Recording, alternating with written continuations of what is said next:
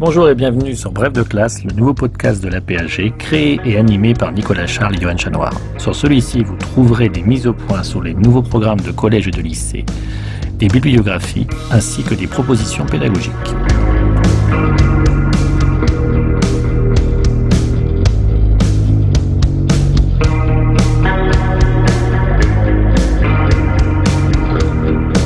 Bref de classe, une émission en deux parties.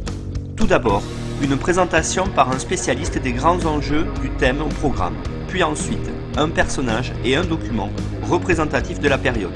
Document que l'on peut télécharger sur aphg.fr et le réutiliser en classe.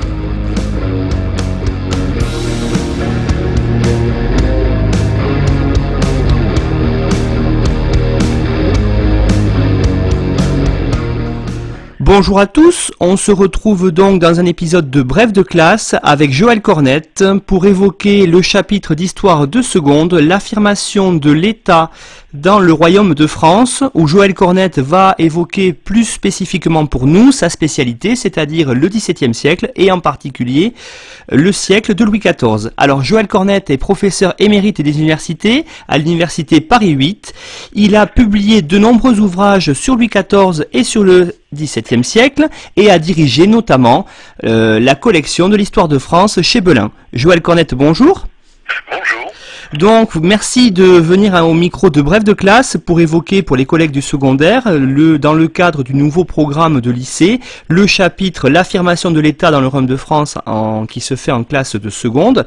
Et avant euh, de commencer véritablement, j'aurais aimé que vous nous disiez un petit peu euh, en quoi euh, ce chapitre-là est important au niveau, on va dire, de l'historiographie dans le cadre de la classe de seconde.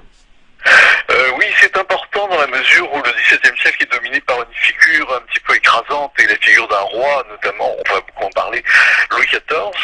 Bah, Louis XIV fait partie un peu des lieux de mémoire de l'histoire de France, ne serait-ce que pensons simplement à Versailles, pensons aussi à l'historiographie. C'est-à-dire que depuis au moins la Troisième République, et même avant, euh, on a érigé Louis XIV en une sorte de modèle, de modèle d'État, de modèle de pouvoir, de modèle d'autorité, de souveraineté. Songez par exemple au livre d'Ernest Lavis. Ernest Lavis est un historien qui, qui écrit au tout début du XXe siècle, qui a dirigé une histoire de France tout à fait considérable, et lui-même a rédigé le volume consacré à Louis XIV. Et quand on lit ce volume, on a vraiment l'impression de voir un programme de gouvernement. Et ce programme de gouvernement, d'ailleurs, c'est un peu celui de la Troisième République. Euh, si vous voyez ce, livre Louis XIV d'Ernest Lavis, vous aurez le gouvernement économique, le gouvernement social, le gouvernement des âmes, enfin tous euh, se focalisant en quelque sorte sur la figure du roi. Inutile de vous dire que la recherche depuis a un petit peu modifié cette conception de, des choses et que maintenant le, règne de Louis XIV est, apparaît beaucoup plus complexe, beaucoup plus intéressant finalement que cette vision un peu euh, uniforme et hégémonique d'un roi gouvernant tout. L'État c'est moi. Euh, on peut un peu résumer euh, en, une, en, une, formule ce, système. C'est une vision un peu apocryphe. C'est un mot d'ailleurs apocryphe. Le, le, véritable mot de Louis XIV, ça m'a très frappé d'ailleurs puisque j'ai écrit un livre spécifiquement sur la mort de Louis XIV. Louis XIV a prononcé une phrase peut-être plus intéressante. je m'en vais, mais l'État demeure. Voilà. Et ça, c'est extrêmement intéressant. Je m'en vais, c'est mon corps disparaît. Euh, je suis un homme mortel, comme chacun d'entre nous, mais l'État demeure. Et, ça, je crois que c'est tout à fait important, cette pérennité, finalement, de la chose politique de l'État. Et, et c'est cela aussi, peut-être, qui rend tout à fait passionnant l'histoire politique du XVIIe siècle. C'est-à-dire le fonctionnement d'un État euh, indépendamment finalement de la figure du prince qu'il incarne. Et c'est un petit peu ça que va léguer Louis XIV. Par excellence, c'est pas lui qui compte, mais la machine administrative qui se met en place avec lui, autour de lui, et puis son lui finalement. Et euh, la Ve République, un peu présidentielle avec euh, le président Macron, c'est un petit peu l'héritage justement de cela. Euh, je m'en vais, mais l'État demeure demeurera toujours. Voilà. Je ne sais pas si j'ai un peu répondu à votre question, mais en tout cas, je, crois qu'il était important d'emblée de focaliser sur la figure un peu hégémonique, écrasante euh. Oui, vous avez tout à fait raison, surtout que quand on lit l'intitulé du, chapitre, hein, c'est l'affirmation de l'État dans le Royaume de France. On est entre le 16e et le 17e siècle. Alors, on va pas évoquer aujourd'hui le 16e siècle. Euh, je pense normalement Denis Crouzet devrait venir le faire à notre micro, mais j'aurais aimé qu'on revienne un petit peu sur le 17e siècle, sur l'avant Louis XIV, c'est-à-dire sur, on va dire, euh, du moment notamment de la mort de Henri IV, et puis surtout du rôle important et peut-être parfois euh, un peu négligé dans l'affirmation de l'État, celui euh, du roi donc de France Louis XIII. Oui, alors euh, d'abord le règne d'Henri IV est extrêmement important. Hein. Je pense que plutôt que de la mort d'Henri IV, il faudrait de, son avènement, de, cette chose extraordinaire, de tenir l'État et de re, refaire l'État finalement après la décomposition euh, que, que, que, marquent les, guerres de religion et, et notamment les îles Nantes de, de, de 1598. Les îles Nantes, c'est un acte absolument fondateur dans la mesure où il sépare le sujet qui doit obéir au roi de la personne privée qui est libre de sa foi. Et ça, c'est une invention euh, formidable. La séparation, d'une certaine manière, du religieux du politique. Mais cela dit, vous avez tout à fait raison. Après la mort d'Henri IV, il se passe un moment euh, tout à fait important qui est le règne, le long règne de Louis XIII, euh, qui est d'ailleurs un peu éclipsé à la fois par le règne d'Henri IV avant lui, le règne de Louis XIV après lui. Or, le règne de Louis XIII est essentiel entre 1610 et 1643, dans la mesure où ce règne est marqué par, euh, je dirais, la notion de raison d'État. C'est-à-dire que dans les années 1630, notamment, se développe toute une idéologie qui érige l'État en principe euh, de souveraineté absolue, au-dessus des partis, au-dessus des villes, au-dessus des provinces. Et cette raison d'État, comme vous le savez, est incarnée non pas tellement par Louis XIII, hein, qui est un roi un peu, euh, comment dire, un peu pas de second plan, mais un roi qui finalement apparaît moins devant la scène euh, pour laisser la place à son principal ministre. Et bien sûr, je veux parler de Richelieu. La figure de Richelieu est évidemment tout à fait importante, ce cardinal ministre qui incarne vraiment l'État entre 1624 et sa mort en 1642. Et c'est vraiment Richelieu qui est l'animateur de cette raison d'État en pratique, en quelque sorte en action, et qui est aiguisé par la guerre. Parce qu'un autre élément important, euh, disons, dans ce XVIIe siècle étatique, c'est l'aiguillon de la guerre. On peut dire que pratiquement la guerre, ça a été une constante à partir justement de l'intervention de la France dans la guerre de 30 ans. Cette intervention s'est faite progressivement. Hein. On parle d'abord de, guerre couverte à partir des années 1630, et puis de guerre ouverte quand la France déclare directement la guerre à l'Espagne, euh, puis euh, à l'Allemagne, enfin au Saint-Empire romain germanique, euh, à l'empereur, en 1635. Et, et cette guerre va tout bousculer d'une certaine manière, puisque la guerre c'est l'armée, bien sûr, et une armée importante, plus de 100 000 hommes mobilisés, et 100 000 hommes qu'il faut armer, qu'il faut nourrir, qu'il faut ravitailler, euh, c'est évidemment euh, un coût énorme pour le budget de l'État. Et là, je voudrais tout de suite euh, donner à nos collègues un élément important, qui est une sorte d'invariant de l'histoire de France, qui est le, le caractère surdimensionné de l'armée par rapport aux capacités financières de l'État. Et ça, c'est une constante jusqu'à la convocation des États généraux de 1789, c'est-à-dire pratiquement jusqu'à la Révolution. C'est-à-dire qu'à partir de 1635, quand la guerre, euh, quand la France entre en guerre, eh bien, il y a une sorte de fuite en avant, à savoir que le coût de la guerre excède considérablement les rentrées fiscales. D'où évidemment une sorte de, euh, de, de, machine infernale qui se met en place, c'est-à-dire les impôts vont augmenter, et donc euh, les, Français vont être tout à fait mécontents, notamment les paysans, les artisans, on pourra y revenir. Il y a toute une floraison de, euh, de, révoltes populaires, euh, notamment à partir des années 1630, et l'État devra emprunter. C'est non seulement les impôts augmentent, la taille par exemple qui est multipliée par deux, par trois, mais c'est insuffisant. Et donc il faut avoir recours aux financiers. Et ça c'est un élément tout à fait important. Les financiers vont avancer à l'État l'argent qui lui manque. Or derrière les financiers, il y a toute la bonne société du royaume, dans la mesure où ceux qui prêtent de l'argent à l'État, bah, c'est pas les financiers, c'est en fait ceux qui sont riches, c'est-à-dire les aristocrates, euh, les bourgeois et, l'Église. Et ça, c'est une des avancées. Je parlais tout à l'heure de euh, Ernest grand historien du début du XXe siècle, mais aujourd'hui, euh, on a complètement modifié évidemment notre vision de cet État, et toute une série de recherches ont été menées sur les finances de l'État royal, notamment, je pense à Daniel Dessert, à Françoise Bayard, qui ont montré que finalement les financiers tiennent l'État par ces avances faites euh, euh, donc au roi. Et derrière les financiers, c'est en fait la bonne société du royaume. Et d'une certaine manière, c'est la bonne société du royaume qui tient l'État, qui tient le roi par l'argent euh, que, cette société a avancé et qu'elle tient évidemment à récupérer. Et ça, c'est une sorte constante aussi dans, l'histoire de, l'Ancien Régime et du XVIIe siècle. Ça explique par exemple la fronde et le fait que la fronde échoue d'une certaine manière parce que bah, il faut sauver l'État. Parce qu'en sauvant l'État et en sauvant l'État absolu, on sauve ses finances. Voilà, j'ai un peu résumé vite, mais lisez, c'est un livre que je recommande, la thèse de Daniel Dessert qui s'appelle Argent, pouvoir et société. Le titre d'ailleurs c'est tout un programme. Et vous trouverez dans cette thèse justement une des clés d'explication de ce, je dirais, ce blocage de l'État royal par le financement euh, qui provient finalement de, de la société, euh, de la société civile d'une certaine manière. Vous avez raison, Joël Cornette, d'évoquer le rôle primordial de la guerre. Vous êtes d'ailleurs un des spécialistes avec votre ouvrage, hein, Le roi de guerre notamment. Euh, on y reviendra, je pense, parce que c'est aussi un, élément clé pour comprendre euh, le pouvoir de Louis XIV, et notamment au niveau de, de, la place de la France dans le concert européen. Mais j'aurais aimé, avant ça, qu'on commence un petit peu, j'allais dire, par le commencement euh, de Louis XIV, c'est-à-dire sa minorité, la régence, et puis le rôle d'un autre principal ministre vous avez évoqué Richelieu. Euh, moi, je voulais aussi évoquer peut-être celui de Mazarin. Oui, alors effectivement, euh, on va maintenant euh, parler plus spécifiquement du règne de Louis XIV. Alors, première idée, elle est très simple, mais je crois qu'elle est importante. Le règne de Louis XIV est très long.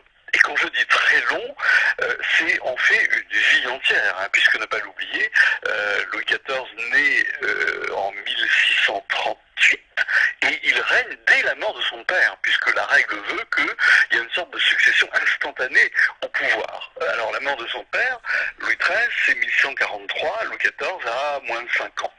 Ça veut dire que Louis XIV a régné 72 ans. Imaginez euh, un président de la République, 72 ans. C'est-à-dire que la plupart des Français du XVIIe siècle n'ont pas connu d'autres souverains que Louis XIV. Euh, d'où la libération, on pourra y revenir éventuellement, que représentera en 1715 la mort du roi. Mais on n'en est pas là. J'oserais presque dire qu'il y a trois règnes de Louis XIV. Et ça, pour nous connaître, je crois que ça peut être intéressant au point de vue pédagogique de couper le règne en trois, grandes parties, comme s'il y avait pratiquement trois rois. Et ces trois règnes constituent, je dirais, trois modèles euh, de, politique, trois modèles d'État, trois modèles de souveraineté, euh, tout à fait différentes. Alors, je résume. Premier c'est justement ce que euh, celui auquel vous faisiez allusion, c'est le règne, je dirais, du roi enfant entre 1643 et 1661, alors il n'est plus enfant en 1661, il a 22-23 ans, il prend le pouvoir, c'est après la mort de Mazarin, ça c'est le premier règne. Le deuxième règne, c'est je dirais le souverain adulte, et, ça correspond justement au roi absolu, euh, c'est les années 1660, 1685 en gros. Et le troisième règne, c'est à partir de 1685, on pourra revenir d'ailleurs sur ces années charnières que constituent les années 1680, où tout pivote d'une certaine façon. Et déjà, on attend Louis XIV, l'après Louis XIV. Louis XIV est, devenu vieux. Évidemment, tout le monde spécule sur sa disparition, inéluctable. Et, là, il y a toute une, je dirais, de laboratoire politique où on élabore les formes de l'après Louis XIV, où on pense d'une certaine façon l'État après le roi.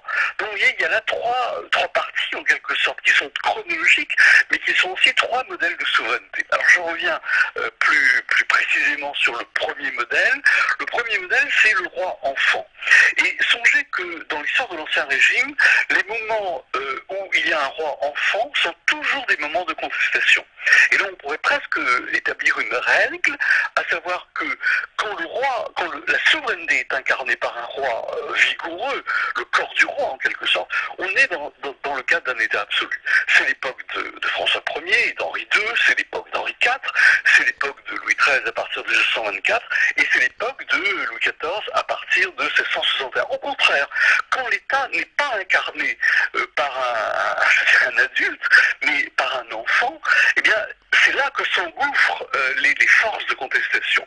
Et voyez par exemple, les guerres de religion sont tout à fait contemporaines de rois absolument faibles, enfants, adolescents, décrédibilisés. je pense à François II, je pense à Charles IX, je pense à Henri III. De même, la minorité de Louis XIII correspond, dans les années 1610-1620, à une période de grande contestation, notamment aristocratique. Et eh bien, même chose avec Louis XIV. Quand Louis XIV est un enfant, il a 5 ans, 6 ans, 10 ans, 12 ans, eh c'est la fronde. Et la fronde, comme vous le savez, c'est cette contestation euh, un petit peu euh, générale de tous les corps qui se sont sentis lésés par la raison d'État. Tout à l'heure, j'ai parlé de la raison d'État au temps de Richelieu. Et eh bien, c'est ça qui est mis en cause par la fronde. C'est la fronde à la fois parlementaire, d'abord en 1648, euh, urbaine et puis plus tard, en 52, 51, 52. Eh bien, c'est justement ceux qui sont tout à fait lésés par le pouvoir absolu. Le Parlement a perdu tous ses pouvoirs notamment ses pouvoirs de remontrance, et c'est ça qu'il veut et qu'il revendique euh, au moment de la fronde, c'est-à-dire une participation finalement euh, à l'État. Même chose pour l'aristocratie. Les, grands euh, condés, par exemple, veulent tout à fait participer au conseil, veulent avoir une part de, des, comment dire, des, pensions, des postes, des, des, dons, des grâces données par le roi. Or, c'est Mazarin qui a accaparé cela. Et vous avez tout à l'heure dans votre question parlé de Mazarin. Effectivement, Mazarin, c'est l'italien, l'étranger, le principal ministre, mais qui n'a, dont le pouvoir est contesté. Et, cette contestation, c'est justement la fronde qu'il exprime. Alors, ne pas commettre de contresens, c'est pas le roi qu'on critique. Hein. Louis n'a jamais été euh, critiqué par les frondeurs. Par contre, ce qui est critiqué par les frondeurs, c'est le principal ministre. Euh, d'une certaine manière, ceux qui le critiquent voudraient prendre sa place. C'est-à-dire les parlements voudraient avoir une, une voix au chapitre, notamment faire partie du Conseil du roi, euh, finalement. les grands aussi. Bah, les villes voudraient plus d'autonomie, moins d'impôts, les paysans aussi. Hein. Au moment de la fronde, il y a des quantités de révoltes populaires un peu partout. Mais je dirais que toutes ces contestations sont un peu en ordre dispersé. Il n'y a pas d'unité et je dirais que leur programme est tout à fait divergent. Donc il n'y a pas, si vous voulez, d'unité euh, contre l'État. Et, c'est justement cet ordre dispersé des contestations qui explique la victoire finale de l'État royal. Et en plus, comme je l'ai dit en parlant des finances, beaucoup de bourgeois et d'aristocrates se sont rendus compte qu'en contestant l'État, eh bien ça, rendait évidemment affaibli les finances, ça rendrait affaibli l'autorité et donc euh, leurs intérêts, euh, les intérêts de leurs, de leurs à l'État euh, ne pouvaient plus être payés. Et donc finalement, pour une affaire. D'ailleurs, Voltaire a une phrase très très intéressante. Oui, je, parle de Voltaire, un très très beau livre à lire que je que je recommande à tous les collègues, le, règne de Louis XIV, le siècle de Louis XIV de Voltaire. Alors Voltaire, 18e siècle, c'est vieux, mais c'est extrêmement intéressant. C'est toujours très lisible. Il existe en livre de poche, et donc je recommande le, siècle de Louis XIV par Voltaire. Et justement, Voltaire a une phrase sur la fronde euh, qui est tout à fait intéressante. Il dit euh, euh, ça a commencé et ça a fini par une affaire d'argent qui résume de façon un peu ironique, mais tout à fait juste finalement. Je pense aux, recherches d'années dessert, ce système fisco-financier finalement qui est au cœur même du fonctionnement de l'État royal. Donc vous avez évoqué, Joël Cornette, effectivement, à juste titre, l'idée que les minorités royales, c'est toujours une période assez troublée dans cette époque moderne. Et euh, justement, euh, à partir du moment où euh, Mazarin n'est plus là, il y a une vraie volonté de Louis XIV de prendre le pouvoir pour lui-même et j'allais dire dans la foulée de montrer que il veut rabaisser l'orgueil des grands. Absolument. Alors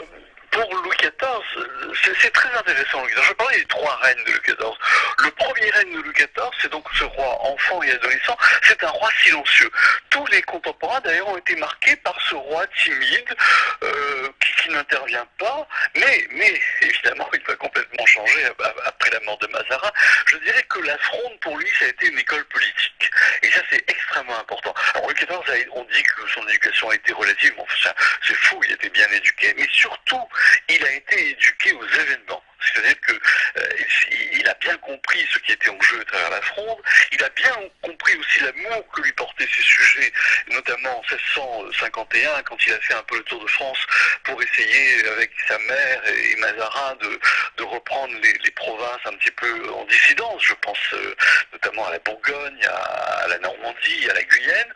Et là, il a vu qu'il y avait vraiment une adoration euh, du souverain, enfin de lui-même.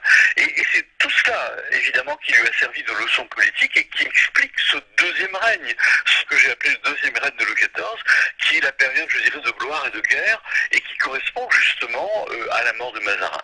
Alors tout le monde connaît évidemment, alors ça c'est euh, ça fait partie des, des, grands moments de l'histoire de France et du XVIIe siècle, euh, le fameux conseil que Louis XIV réunit le lendemain même de la mort de Mazarin. Mazarin est mort le, 9 mars et dès le 10 mars 1661, il réunit le conseil en, disant en gros, bah, à partir de maintenant, c'est moi qui règne, doit passer par moi, par ma signature, et, là vraiment c'est une deuxième naissance finalement, une, la naissance politique de, Louis XIV. Et effectivement, euh, à partir de 1661-62, Louis XIV, euh, là c'est vraiment le roi absolu. Alors il n'est pas seul évidemment, et, encore une fois l'État c'est pas simplement lui, il est entouré de, spécialistes de l'autorité politique, je pense notamment à Colbert évidemment, à, des gestionnaires, euh, il, développe évidemment, en tout cas il fait développer autour de lui un système d'autorité qui pénètre jusqu'au cœur des provinces par la médiation des intendants, de la trentaine d'intendants euh, qui gèrent chaque euh, une généralité. Euh, le dernier des intendants a été mis en place en Bretagne en 1689. On pourra revenir éventuellement sur ce point. Et il y a toute la, euh, série de réformes poussées par Colbert, hein, toute la série d'ordonnances sur le commerce, sur l'administration, qui, qui réforme. Il y a une volonté vraiment de, réformer l'État à partir d'un principe d'autorité qui part évidemment de, du roi. Alors j'ai l'air de, jouer à la vis, hein, c'est-à-dire de dire, ben voilà, on retourne à, cette vision d'un État fort, centralisé, mais en fait il faut nuancer, encore une fois, parce que beaucoup d'études ont montré en fait que par exemple les intendants qui, qui travaillent dans chacun dans, les généralités, eh bien leur travail c'est pas tellement un travail de, contrôle et d'autorité absolue, mais je dirais euh, un travail de comment dire, de compromis avec les classes dirigeantes. C'est-à-dire, il s'agit de, de voir à l'intérieur des villes qui sont les classes dirigeantes, essayer de voir avec eux comment gérer finalement l'administration de la province, parce qu'encore une fois, euh, l'État n'a pas suffisamment d'officiers pour contrôler toute la société. Songez que cette société euh, de Louis XIV, c'est 20 millions de Français et qu'il y a à peu près 50 000 officiers, c'est-à-dire qui ont acheté des charges d'État et qui sont chargés donc d'administrer le royaume. 50 000 pour 20 millions. Donc il est évident qu'il ne peut pas y avoir de, surveillance, de contrôle aussi absolu que l'idée qu'on pourrait se faire justement de l'État dit absolu. D'où donc toute une série de compromis, euh, de, tractations, euh, province par province, ville par ville, entre les représentants de l'État et représentants finalement des classes dirigeantes de, euh, de chacune des provinces. Alors oui, Louis XIV, effectivement, vous l'avez énoncé, hein, surtout cette partie centrale de son règne. Il est celui, le roi absolu, euh, on a parlé d'absolutisme Louis XIVien. Euh, alors, est-ce que euh, on est encore aujourd'hui dans cette idée-là totalement hein, Je parle pas pour sa première partie du règne, mais pour la suite. Ou est-ce qu'il n'y a pas quand même quelques limites à l'autorité royale? Alors, vous avez évoqué à l'introduction notamment les nombreuses révoltes hein, dues à l'impôt.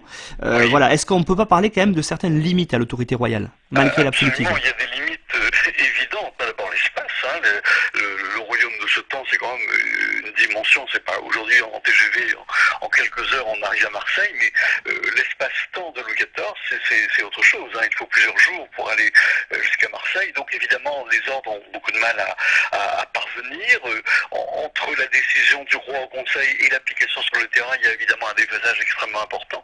Et comme vous le dites, contrairement à l'idée qu'on pourrait avoir, le règne de Louis XIV a été marqué par des, mouvements d'opposition.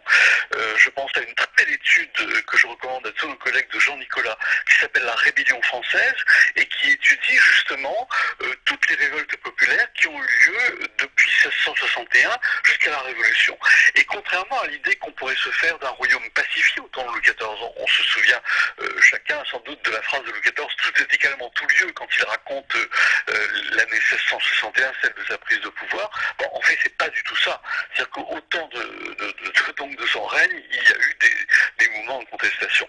Et notamment des mouvements de contestation dus toujours à cet invariant dont je parlais dès, euh, dès le début de notre entretien, qui est la guerre, hein, puisque la guerre évidemment continue, on pourra y revenir. Le règne de Louis XIV est un, règne de guerre. J'ai effectivement écrit un livre spécifique sur ce sujet qui s'appelle Le roi de guerre. Eh bien la guerre a entraîné des révoltes, des révoltes populaires extrêmement violentes, et je pense en particulier au moment de la guerre de Hollande, qui est une guerre euh, importante, qui est un peu le pivot du règne. Hein, euh, la guerre éclate en, plutôt les en 1672, c'est une guerre d'agression. Louis XIV veut, veut, casser euh, la, puissance des Provinces-Unies, puissance économique notamment, et donc il entre en guerre contre les Provinces-Unies. Il croit que ce sera une guerre très rapide, ça devient en fait une guerre très longue, une guerre européenne qui dure six ans, et une guerre qui coûte cher, hein, 250 000 hommes mobilisés, donc on retrouve ce problème de, de de nourrir les soldats, de, les armer, donc il faut beaucoup d'argent. Et donc des impôts sont augmentés, notamment euh, des impôts nouveaux qui sont décidés par Colbert, et c'est ces impôts nouveaux qui entraînent des révoltes, des révoltes notamment en Guyenne, et la révolte la plus importante, il se trouve que je suis breton et je me suis spécifiquement intéressé à elle, c'est la révolte qu'on appelle du papier timbré, qui éclate en Bretagne au printemps et à l'été 1675. Alors c'est une révolte extrêmement intéressante parce que c'est une révolte double. Une révolte d'abord contre l'État, euh, notamment les villes, je pense à Nantes, à Rennes, se, révoltent contre ce papier timbré, contre d'autres taxes aussi. Et puis très vite, cette révolte va devenir une révolte antiseigneuriale euh, à la campagne, en Basse-Bretagne, autour de Carré en gros, euh, Carré-Quimper. Et, cette révolte éclate en, juillet 1675 et là, ça annonce déjà les mouvements populaires du XVIIIe siècle, qui sont plus les mouvements antiseigneuriaux qu'anti-étatiques. Donc, vous voyez, la, révolte bretonne de 1675, c'est un peu justement les, deux éléments, anti-État et anti-seigneurial. Euh, mais comme toutes les révoltes du temps, euh, elles sont écrasées euh, très très vigoureusement par l'État royal. C'est un peu la lutte du pot de terre contre le pot de fer. Et le duc de Chaulnes, le, gouverneur de, Bretagne, à la tête de troupes venues d'ailleurs, notamment de Provence, a réprimé ville par ville, village par village, euh, cette révolte euh, et donc euh, qui, s'est terminée par, un échec comme pratiquement toutes les révoltes, toutes d'ailleurs, toutes les révoltes du temps de Louis XIV. Alors ces révoltes continuent, hein. la dernière révolte c'est 1707, est assez tard dans, le règne qu'on appelle, la révolte des Taravisés. Bon, cela dit, il y a eu quand même moins de révoltes populaires qu'au temps de Louis XIII. La grande période de, vraiment des révoltes populaires, je pense à la thèse de Porchnev, historien soviétique, euh, sur ce sujet, euh, qui est un grand livre sur les révoltes populaires. Euh, c'est les années 1640, donc autour de la Fronde, qui, c'est vraiment la grande période là des révoltes vraiment venues des, campagnes et de la France paysanne. Alors, ça serait peut-être aussi le moment maintenant de, revenir hein, sur. Vous avez évoqué plusieurs fois la guerre et l'importance de la guerre euh, pour Louis XIV. Ça serait bien de revenir pour l'évocation notamment euh, de l'agrandissement du royaume, de cette idée que à, cette époque-là, l'armée française est peut-être euh, l'une des plus puissantes d'Europe, qu'elle bat les tertios espagnols. Donc, il y a quand même quelque chose d'important à voir autour de la guerre à l'époque de Louis XIV. Et en particulier, je parlais de Louvois. absolument, la, guerre, je l'ai déjà suggéré, c'est une sorte de, longue durée tout au long du XVIe siècle. On peut dire que pratiquement de 1635 jusqu'à 1713, c'est la fin de la guerre de euh, succession d'Espagne, euh, c'est la guerre de façon continue. Euh, il y a d'abord la guerre de la guerre contre l'Espagne qui, s'arrête en 1659 avec le des Pyrénées, puis il y a la petite guerre de dévolution en 1667-68 qui aboutit d'ailleurs à une prise de ville importante. Je pense à Lille par exemple, qui a été qui devient française en 1668. Euh, et, ça, ça rentre dans le dessin de Louis XIV qui est, et, de Vauban, on va tout à l'heure parler de Vauban, euh, faire des, frontières linéaires, c'est-à-dire de, faire Vauban, on va parler du précaré, c'est-à-dire de faire que le royaume de France soit bien défendu, puisque une des, craintes euh, de, la monarchie, et ça c'est dans la longue durée, depuis le, XVIe siècle, c'est la prise de Paris. si vous regardez une carte, d'ailleurs, vous verrez que Paris n'est pas très loin de la frontière des Pays-Bas espagnols. Et donc il faut absolument protéger Paris.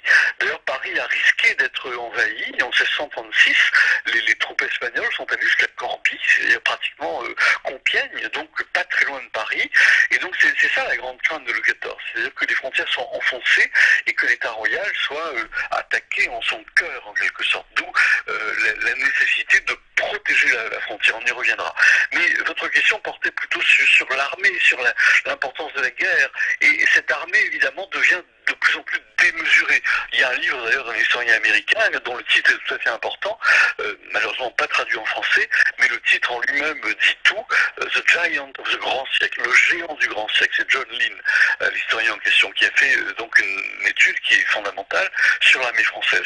Et le géant du grand siècle, oui, absolument, 200 000 hommes mobilisés pour la guerre de, de, Hollande, 300 000, 350 000 pour la guerre suivante, qui est la, guerre de la Ligue d'Augsbourg entre 1688 et 1697, et pratiquement 400 000 hommes, vous imaginez, 400 000 hommes lors de la guerre de succession d'Espagne entre 1701 et 1713. C'est à cette époque-là, euh, il y a plus de, soldats que de clercs, et on peut dire que pratiquement euh, tous les jeunes de 18 à 25 ans euh, passent par l'armée. Donc c'est extrêmement, c'est tout considérable. Ça entraîne évidemment des résistances, et notamment à la fin du règne de Louis XIV, au moment de la guerre de succession d'Espagne, il y a beaucoup de désertions, beaucoup même de mutilations, de jeunes qui préfèrent se mutiler que partir à la guerre. Mais inutile de vous dire que cette guerre a contribué à déséquilibrer encore plus le budget de l'État et, ça nous conduit à, ce que j'appelle le troisième règne de Louis XIV, justement à partir des années 1680, quand tous les compteurs finalement euh, virent au, rouge et, rendent évidemment intenable euh, la gestion administrative de l'État euh, parce que les impôts sont insuffisants, parce que les révoltes recommencent et, je dirais aussi que Louis XIV commet des erreurs. Hein, il ne s'agit pas de juger, hein, l'historien n'est pas un juge, mais de reconnaître quand même qu'il y a eu des, comment dire, des, des, difficultés qui sont liées à une décision. Et cette décision, tout le monde la connaît, mais elle est importante, c'est la révocation de l'édit Nantes. Hein. Je parlais au début de notre entretien de l'importance d'Henri IV, le grand-père de Louis XIV, qui, par l'édit Nantes, a permis aux protestants euh, d'avoir leur liberté de, conscience, finalement, et de culte. Eh bien, Louis XIV décide en 1685 de révoquer l'édit de son grand-père, alors que cet édit était considéré comme d'accord. Hein. Ça a été euh, le, grand tournant du règne, une erreur majeure. Beaucoup de protestants ont fui euh, le royaume euh, et sont allés offrir leur, leur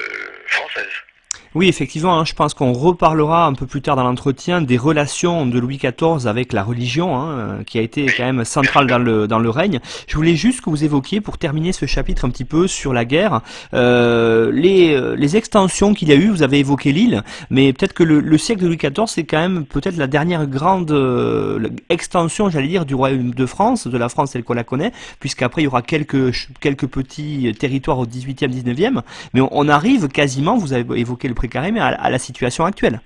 Oui, la France hexagonale naît au temps de Louis XIV, on peut dire ça. Alors il y aura, il y aura quelques retouches, hein. je pense à Nice, euh, la Savoie, au temps de pardon, Napoléon III, mais en gros, le, territoire tel qu'il est aujourd'hui, euh, on, le retrouve euh, au temps de Louis XIV. Alors tout de suite, ça permet justement de nuancer, parce que une idée qu'on a souvent, qui est un lieu commun de Louis XIV, c'est que Louis XIV c'est un conquérant qui veut conquérir l'Europe, etc. Non, c'est faux, évidemment. Louis XIV veut, au contraire, c'est un peu comme un paysan qui bande son champ, et son champ c'est le royaume, hein, et les bandes c'est les forteresses que Vauban va construire, on pourra y revenir. mais voilà, c'est ça qu'apporte Louis XIV, c'est une sorte de consolidation territoriale de, l'État-nation. Euh, et ça, c'est évidemment tout à fait important. Et on peut dire qu'à la fin de son règne, la France est, solidifiée, elle est consolidée, même si la frontière de fer a été un peu enfoncée au temps des, euh, de la guerre de Louis XIV, la guerre de, euh, d'Espagne. L'île notamment a été prise et, on a eu peur encore que Paris soit de nouveau euh, menacé. Mais finalement, ça s'est pas fait grâce à la victoire de Denain par Villars en 1712. mais voilà, en tout cas, le territoire tel que nous connaissons aujourd'hui, on peut dire que c'est avec Louis XIV qu'il qu'il se, qu'il se constitue. Et donc il y a un territoire qui est, on va dire, à peu près euh, construit. Maintenant, il faut l'administrer. Vous avez évoqué un personnage essentiel hein, qui, qui, reste. On, on parlait peut-être vite fait tout à l'heure de, de Louvois aussi pour l'armée. Il y a quand même Colbert au niveau euh, de l'administration. C'est quand même quelqu'un qui est resté avec la théorie mercantiliste, mais quelqu'un qui a développé l'administration royale euh, à cette époque-là. Oui, absolument, Colbert. Il y a deux Colbert d'ailleurs. Hein. Colbert, euh, je parlais au début de notre entretien de Ernest Lavis, qui a érigé Colbert en super ministre, en modèle finalement de ministre tel que la Troisième République aurait voulu en avoir. Or, euh, des recherches récentes, et je pense encore une fois euh, aux recherches de Daniel Desser, ont montré que Colbert, c'est quelqu'un qui en fait à profiter, y compris par, son enrichissement, de ce système, et qu'il a placé tout un lobby, c'est-à-dire toute une série de, de personnes qui sont proches de lui, par dans, sa famille, euh, euh, dans ses amis, une sorte de euh, pyramide féodale finalement, pour, pour tenir les, les, provinces et les finances. voilà, donc c'est ce que Daniel Lesser appelé le système fisco-financier. Donc c'est une vision un peu noire de Colbert finalement, un Colbert un peu profiteur de, de, de, de l'État royal. maintenant, des études ont montré, je pense à Thierry Sarment par exemple, qui, a fait un très beau livre sur, sur Louis XIV, que je recommande d'ailleurs à nos collègues, ça s'appelle Régner, gouverner Louis XIV et ses ministres. Et quand vous lisez donc ce livre de Thierry Sarment et de Mathieu Stoll, ces deux, les deux auteurs, eh bien là effectivement on retrouve le Colbert que vous suggériez, c'est-à-dire bon administrateur, euh, euh, qui, d'une certaine manière a, a, transformé les intendants en gestionnaires de leur euh, généralité, avec par exemple amélioration des, transports, des routes, euh, voilà. Et, donc euh, il y a vraiment euh, cette société administrative qui se met en place au temps de Louis XIV et qui est tout à fait importante et qui passe par des règlements, par des euh, par des, édits, par des ordonnances euh, qui voilà légifèrent en matière de commerce, en matière de, même de, société. Euh, et ça, c'est important. La, mise en place, par exemple, du lieutenant général de police, euh, c'est aussi sous l'impulsion de Colbert. Et ça, ça joue hein, de façon euh, importante sur le ravitaillement, puisque la police, à cette époque, c'est pas simplement la répression, c'est aussi la gestion, la, gestion des, de, l'alimentation, des, des, entrées de marchandises dans les villes. Et donc, la mise en place à Paris de ce lieutenant général de police a été un moment tout à fait important de cette administration de plus en plus forte et de plus en plus étatisée. Alors, quand on regarde les instructions officielles hein, sur les nouveaux programmes, on a le oui. personnage de Colbert, vous l'avez dit, et puis on a ce mot derrière, mercantilisme. Alors, est-ce que vous pourriez expliquer cela un petit peu pour les collègues? Bah, Le mercantilisme, c'est une invention du 19e siècle, si je puis dire. Je n'aime pas trop ce mot. Euh, alors, la chose existe, évidemment. Euh, ça veut dire... Euh, de, de, créer le maximum de richesse, de faire venir le maximum d'argent euh, de l'extérieur, euh, et, donc c'est enrichir l'État d'une certaine manière. Hein, et ça, c'est une doctrine de Colbert. Et donc par le commerce, par les compagnies commerciales, eh bien irriguer en quelque sorte euh, le, commerce à l'échelle de, de, de l'Europe et, au-delà de l'Europe, hein, par les compagnies des, des Indes orientales et occidentales, c'est enrichir l'État et donc enrichir le roi. C'est un peu ça le mercantilisme, c'est-à-dire une sorte d'état économique qui fait que la richesse euh, se sera produite et, enrichira les, caisses de l'État euh, contre les différents États euh, contemporains. Et, et, ça, ça explique d'une certaine manière aussi la guerre contre la Hollande hein, en, en 1672, puisque vous savez sans doute que la Hollande s'est construite à partir du commerce, à partir des compagnies commerciales, et là il y a une sorte de heure frontale entre la puissance économique de la Hollande et, celle de la France. Même chose pour l'Angleterre, d'ailleurs, et ça explique, c'est un des moteurs, si vous voulez, des guerres de Louis XIV. C'est plus le moteur militaire euh, d'État contre État, mais c'est euh, pratiquement des guerres économiques. Et ça aussi, c'est tout à fait nouveau et tout à fait, euh, je crois, important. Alors, j'aurais aimé justement, vous venez de l'évoquer, qu'on évoque ces compagnies un petit peu. Ça serait l'occasion en même temps de parler de quelque chose peut-être de plus méconnu au niveau de l'époque de Louis XIV. C'est euh, le, les, les, colonies. Euh, c'est l'époque où la Louisiane, par exemple, est euh, conquise au nom de Louis XIV, qui lui donne son nom. Et c'est aussi l'époque où, pour l'administration des colonies, est mis en place notamment le fameux Code noir. Oui, le Code noir c'est là aussi ça, fait partie de la face noire, sans, mauvais jeu de mots, euh, du règne de Louis XIV. Le code noir, c'est le code qui légifère en matière d'esclavage, hein, puisque l'esclavage, c'est là aussi une face sombre euh, du règne de Louis XIV et qui continue après le Louis XIV. Et c'est lié effectivement euh, aux colonies qui sont mises en place. Vous parlez de la Louisiane, des compagnies commerciales qui sont développées au temps de Colbert et qui d'ailleurs n'ont pas vraiment réussi. Hein. On peut pas dire que sur le plan économique, euh, en tout cas extérieur, la France se soit distinguée. Euh, L'Angleterre et les Provinces-Unies euh, ont quand même triomphé. D'ailleurs, la guerre de Hollande se termine par un échec, hein, puisque les Provinces-Unies n'ont pas du tout été battues. C'est 20 millions de Français contre 1 million de, à peu près un million d'habitants dans les Provinces-Unies, donc le guerre n'a pas réussi. mais vous avez raison d'insister sur les colonies, même si elles n'ont pas joué un rôle très important. Euh, Voltaire dira qu'on perd quelques arpents de neige à propos de la terre du Canada en 1763, mais ces colonies sont quand même importantes dans la mesure où elles servent un peu de laboratoire euh, des formes administratives de l'État. Je pense en particulier au Canada où euh, Colbert a innové par la mise en place justement d'une intendance tout à fait importante, tout performante. C'était d'une certaine façon facile, c'était une sorte de page blanche, hein, même si le Canada était habité. Euh, mais euh, on a essayé de faire du Canada une sorte de laboratoire des formes d'administration.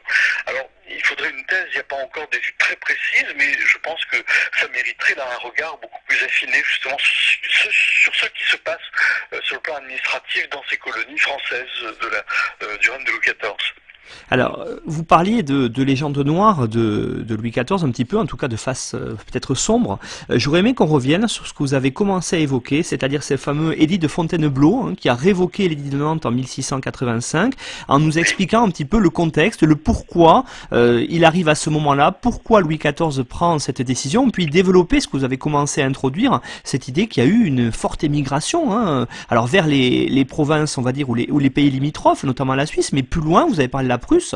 Il faut pas oublier, euh, vous l'avez dit, un petit peu qu'au début du XVIIIe siècle, une bonne partie de la population de Berlin est d'origine française et de grandes familles, euh, jusqu'à aujourd'hui, je pense aux deux Mézières notamment, en, ex-RDA, euh, sont d'origine française.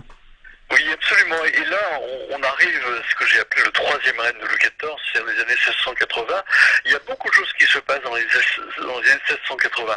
D'abord, Louis XIV s'installe à Versailles, on y reviendra, en 1682.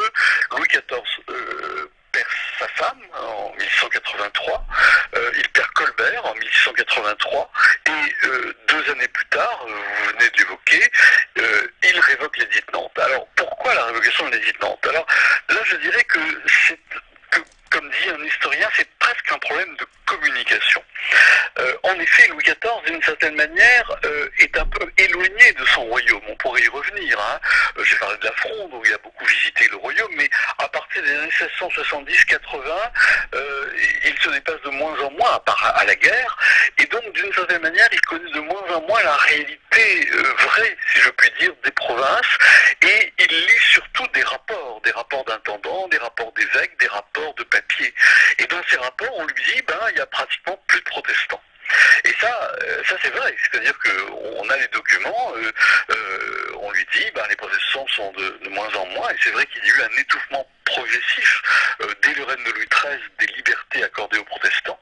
Et donc, du côté du roi, ben, l'idée c'est, ben, puisqu'il n'y a plus de protestants, ben, autant supprimer les Nantes. D'autant plus que la doctrine qui règne à l'époque de Louis XIV, c'est une foi, une loi, un roi, c'est-à-dire une unité finalement euh, confessionnelle entre euh, bah, la religion du roi et la religion de ses sujets. Donc ces raisons euh, accumulées font que il décide de, révoquer l'édit de Nantes. Bon, il, restait des protestants, évidemment, hein, plusieurs centaines de milliers, et on pense qu'au moins, euh, alors les chiffres évidemment varient suivant les historiens, et puis on n'a pas de source absolument fiable, mais au moins 100 000, peut-être 200 000 euh, protestants ont fui, euh, et comme vous, vous le rappelez, ils ont fui dans les régions qui les ont accueillis, en Suisse, en Angleterre, en Prusse, hein, en Prusse, pas encore la Prusse, hein, la Prusse naîtra en 1701, c'est encore euh, le, Brandebourg, euh, qui est dirigé par les électeurs du Brandebourg, et les électeurs accordent des terres, accordent des libertés fiscales, des immunités à ceux qui voudraient bien coloniser euh, les, terres du Brandebourg. Et effectivement, vous le rappeliez, la, création, et, ou en tout cas l'agrandissement de Berlin, qui va devenir la capitale, est, est, faite en grande majorité par ces protestants qui, fuient. Alors c'est assez grave pour euh, l'État royal.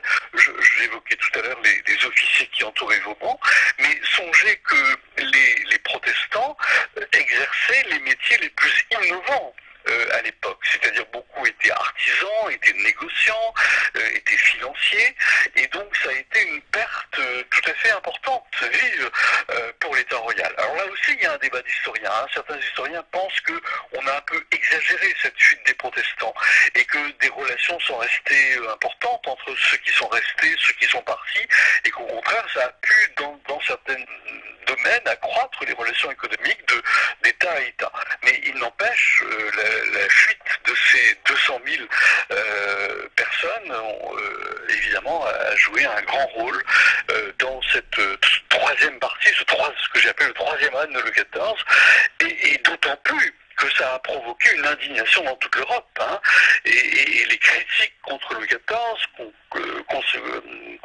qui, qui est comparé à un tyran, euh, n'ont pas cessé de se développer en Angleterre, dans les Provinces-Unies notamment, où la liberté de la presse est tout à fait importante. Et donc, si vous voulez, il y a un déficit d'image euh, pour le roi. Et, le tyran Louis XIV, maintenant, ça devient une sorte de lieu commun euh, dans toute l'Europe dans ces années 1690, 1680. Et puis, dernière conséquence, parmi d'autres, hein, de, la fuite des protestants, bah, ça va provoquer la guerre, d'une certaine manière. C'est la guerre avec d'Augsbourg, c'est une sorte d'association de tous les princes contre Louis XIV qui devient un petit peu le, je dirais, le Philippe II du XVIe siècle qui se croit, un peu le maître, le maître du monde. Et donc il y a une réaction euh, contre lui et ça va provoquer euh, une guerre, une guerre euh, européenne, voire même mondiale, hein, puisque la guerre dite de Ligue d'Augsbourg met en jeu les colonies, l'Inde, l'Amérique. Et donc c'est je dirais presque la première guerre mondiale de l'histoire de la Terre qui se joue là dans les années 1680-1690. Et donc, euh, à l'échelle française, euh, c'est aussi la contestation, bien sûr, des protestants, avec les, les, les critiques des fameuses dragonnades, avec toute une, toute une, toute une image euh, autour des camisards, hein, qu'a étudié, étudié notamment Philippe Joutard et, et puis un peu plus tard aussi dans, dans l'histoire Patrick Cabanel. Euh, c'est vrai que j'aurais aimé que vous reveniez pour quelques instants sur cette idée-là, cette idée un petit peu de, euh, j'allais dire, dire, presque anachronique, même si vous dites il ne l'est pas, puisque le cuius regio et ius religio, c'est en fait euh, partout en Europe, sauf en France où quelque part euh, Henri IV avait euh, un petit peu été, j'allais dire, avant-gardiste avec cette, idée de paix religieuse, parce que partout en Europe, les sujets ont la religion du prince. Alors il faut, comprendre. D'ailleurs, les historiens allemands, je pense à Henschelling notamment, ont développé l'idée de confessionnalisation. Un peu partout dans cette Europe du XVIIe siècle, on est dans un régime de confessionnalisation, c'est-à-dire religion du prince égale religion des sujets. ça a été le cas dans les États allemands, c'est le cas en Angleterre, c'est le cas évidemment en Espagne, dans les États italiens, et comme vous le dites avec raison, la France avec la Pologne euh, est pratiquement le seul État où règne, euh, à partir d'Henri IV, euh, ou d'ailleurs avant, hein, puisque Catherine de Médicis aussi, enfin je pense que Denis Crouzet l'expliquera clairement, une volonté de, cohabitation entre catholiques et protestants. Et, c'est ça qui est rompu par, par les finalement, il y a, par la révocation. Il y, a, une sorte de régression là, historique extrêmement forte qui va continuer jusqu'au XVIIIe siècle, puisqu'il faudra attendre 1787 pour voir de nouveau les protestants reconnus. Et ensuite, la Révolution, évidemment, va établir la liberté euh, de culte. Mais il y a là vraiment euh, une sorte d'histoire régressive, d'une certaine manière, comme quoi euh, la notion de progrès, évidemment, peut se discuter, et l'époque de Louis XIV en est tout à fait une illustration. Oui, effectivement, hein, avec l'image aussi bon, des, répressions. Et puis on a cette dernière partie du règne, vous l'évoquez, ce troisième règne, euh, qui apparaît avec un roi vieillissant, avec des guerres qui coûtent très cher, hein, la guerre de succession d'Espagne notamment, euh, qui est aussi une guerre européenne, euh, qui met quand même en place un Bourbon sur le, trône d'Espagne, mais qui coûte très cher à la France et qui finalement termine, on va dire, presque mal ce règne de, de, Louis XIV, puisque la France est à deux doigts d'être vaincue et sauvée par Villars in extremis. voilà, alors euh, cette fin de règne, en fait, est-ce qu'elle n'a pas un peu terni tout ce qu'on va revoir peut-être dans la deuxième partie de l'émission, notamment avec la construction de Versailles et le fait que euh, ce XVIIe siècle reste quand même le siècle de l'apogée de la puissance française? Oui, c'est un règne un peu sombre, hein, qui est marqué par des crises, des crises majeures. je pense notamment pas simplement aux crises dues à la guerre que vous avez évoquées, mais aussi des crises qui sont liées, je dirais, qui, lient l'ensemble de la société. je pense par exemple à 1693, qui a été une crise de 17 épouvantable, 93-94, et qui a provoqué peut-être 2 millions de morts en France, hein, de, de faim pratiquement. Et puis le grand hiver de 1709, hein, autre moment tout à fait important, entre janvier et mars 1709, il fait pratiquement moins 20 dans une grande partie de la France. Songez que la, Seine est gelée, euh, ça a été absolument dramatique et ça s'ajoute à la guerre évidemment. En 1793, il y avait déjà la guerre euh, avec d'Augsbourg, en 1709 la guerre de Suisse en Espagne. Donc voyez tout un cumul de difficultés, des révoltes importantes en 1709 aussi. Euh, voilà, et le déficit financier, et puis les provinces enfoncées, enfin, enfin les provinces, les, frontières enfoncées, au nord en particulier. Donc toute une série vraiment de difficultés très graves. Mais je voudrais aussi insister sur le fait que la crise finalement, c'est aussi fécond, dans la mesure où la crise oblige les administrateurs à penser autrement l'État, à penser à des réformes, à penser à des réformes globales. Et je pense par exemple à, Nicolas Desmarais, euh, qui est le, contrôleur général des finances de, ces années-là, 1709-1710. Eh bien, Nicolas Desmarais invente d'une certaine manière un nouveau système fiscal par un impôt euh, finalement pesant sur tous. Hein. C'est le dixième, c'est une sorte finalement d'ancêtre de l'impôt sur le revenu. Et ça, c'est une, euh, une nouveauté, une invention tout à fait formidable. Là, je recommande d'ailleurs à tous les collègues un livre tout à fait intéressant qui est écrit par un de mes étudiants, d'ailleurs un de mes chercheurs, il s'appelle Stéphane Guerre, et il a fait euh, Nicolas Desmarais, justement, euh, pour montrer toutes les innovations, le laboratoire finalement euh, intellectuel, de, réflexion théorique que représente justement la nécessité de sauver l'État finalement. voilà, la, thèse, j'ai le livre en main, ça s'appelle Nicolas Desmarais, le Colbert oublié du roi Soleil, puisque Nicolas Desmarais était le neveu de, Colbert. Et donc voilà, un Colbert méconnu, mais qui est extrêmement intéressant et qui éclaire euh, d'une lueur tout à vive, euh, justement, toutes les transformations euh, de l'État royal à la fin du règne de Louis XIV, qui vont être certaines d'ailleurs réalisées par le régent au temps de la Régence, après la mort de Louis XIV, entre 1715 et 1722. Donc vous voyez, crise bien sûr, mais je pense qu'il faut aussi tenir compte des effets positifs, des effets, euh, euh, je dirais, un peu remue-ménage, euh, qui obligent à réfléchir sur qu'est-ce que l'État, comment le faire fonctionner en situation un peu dramatique. Et euh, donc pour euh, pour terminer euh, cet entretien, Joël Cornette, est-ce que vous pourriez, alors c'est pas toujours facile, mais en guise de conclusion, résumer un petit peu. Alors on, qualifie souvent Louis XIV d'absolutisme, d'absolutisme. est-ce qu'on peut voilà résumer ce mot-là un petit peu par rapport à tout ce qu'on a vu? Oui et non. Alors oui, évidemment, mais songez que le mot absolutisme a été inventé alors que l'absolutisme n'existe plus. Le, premier qu'il a employé, c'est Chateaubriand en 1798, donc oui, fin de, la Révolution. Euh, je préférais état absolu. Euh, et d'ailleurs, le, mot état absolu, c'est un mot contemporain. Donc plutôt qu'absolutisme, je, proposerais à, chacun d'entre nous de, voilà, de, parler d'état absolu, c'est-à-dire euh, absolu au sens étymologique, absolutus, dégager des lois, c'est-à-dire pouvoir justement qui s'érige en, souveraineté au-dessus des, partis, au-dessus de la société, au-dessus des provinces, au-dessus des villes. C'est ça un petit peu le, Louis XIV, même si encore une fois, dans la réalité, il faut bien opposer l'idéologie, c'est-à-dire ce, que disent les édits, de la réalité de terrain. Et la réalité de terrain, ça a été plutôt une série de compromis, une série de, de tractations entre les représentants du roi et les représentants du pouvoir réel, c'est-à-dire les villes, euh, les États provinciaux, les parlements euh, euh, dans, les régions, etc. On n'en a pas parlé justement, mais tous ces pouvoirs intermédiaires ont été tout à fait importants. Autant de XIV par exemple, les États provinciaux à Rennes, enfin en Bretagne, ont joué un rôle important dans l'administration de la province. Donc voyez, ça, on est loin de Louis XIV, mais des études récentes, je pense notamment à des études menées sur les États du Languedoc par Arlette Johanna, ont bien montré que ces États de province euh, ont joué un rôle tout à fait important dans une sorte de co-administration avec l'État central un peu lointain. Et donc, vous voyez, il faudrait un petit peu voilà, varier les projecteurs, éclairer évidemment le centre de l'État, mais tenir compte de façon extrêmement importante, évidemment, de tous les relais, de tous ces relais de pouvoir euh, qui se situent dans chacune des provinces de, euh, de, la France de, de ce XVIIe siècle. Joël Cornette, on vous remercie pour cette très bonne mise au point sur euh, l'État donc au, XVIIe siècle sous Louis XIV en particulier. Alors on rappelle que vous avez fourni une bibliographie qui est disponible sur le site aphg.fr et puis on se retrouve dans la deuxième partie de l'émission. Vous allez évoquer, vous l'avez dit, le personnage central de cette époque-là, c'est-à-dire Vauban. Et puis, euh, on n'en a pas parlé, je pense, exprès dans cette partie-là d'émission, mais on le développera. On va parler de Versailles, de la société de cours et, du lieu lui-même dans la deuxième partie. Merci Joël Cornette. Merci.